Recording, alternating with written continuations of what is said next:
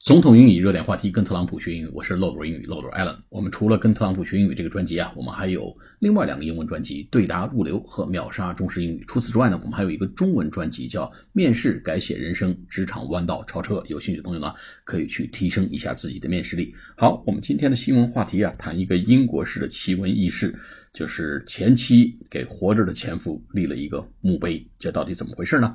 哎，这篇文章的这个。呃，标题是这样子的：I'm still alive. Retired welder 75 says his phone hasn't run for a month because his friends think he's dead after he discovers his own gravestone erected by his ex-wife. 好，解读一下，I'm still alive，我还活着呢。Retired，啊，退休了的，R E T I R E D，退休的 welder。什么叫 welder？W E L D 是 weld，就是焊接。welder 焊接工退休的这个焊接工， 呃，seventy five 七十五岁的退退休焊接工 says his phone hasn't run for months，说他的电话好几个月都没有响了。ring ran run 啊，这个 run 就是 r u n g 是 ring 的过去分词形式啊，电话铃声没有响起来，几个月都没有响。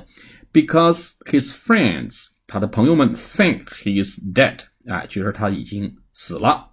After he discovers，在他发现，哎，discover 是 d i s c o v e r，在他发现 he discovers his own 他自己的 gravestone，他的这个墓碑啊，erected 啊，竖起来，e r e c t，erect 啊，竖起来了，erected 被竖起来，by his ex-wife 被他的前妻竖起来了，这么一个 gravestone，g r a v e s t o n e。gravestone 墓碑啊，竖起来被他的前妻 啊，这到底咋回事呢？我们下一次节目给大家解读。我们再来读一下这篇文章的标题：I'm still alive. Retired welder 75 says his phone hasn't run for a month because his friends think he's dead after he discovers his own gravestone erected by his ex-wife.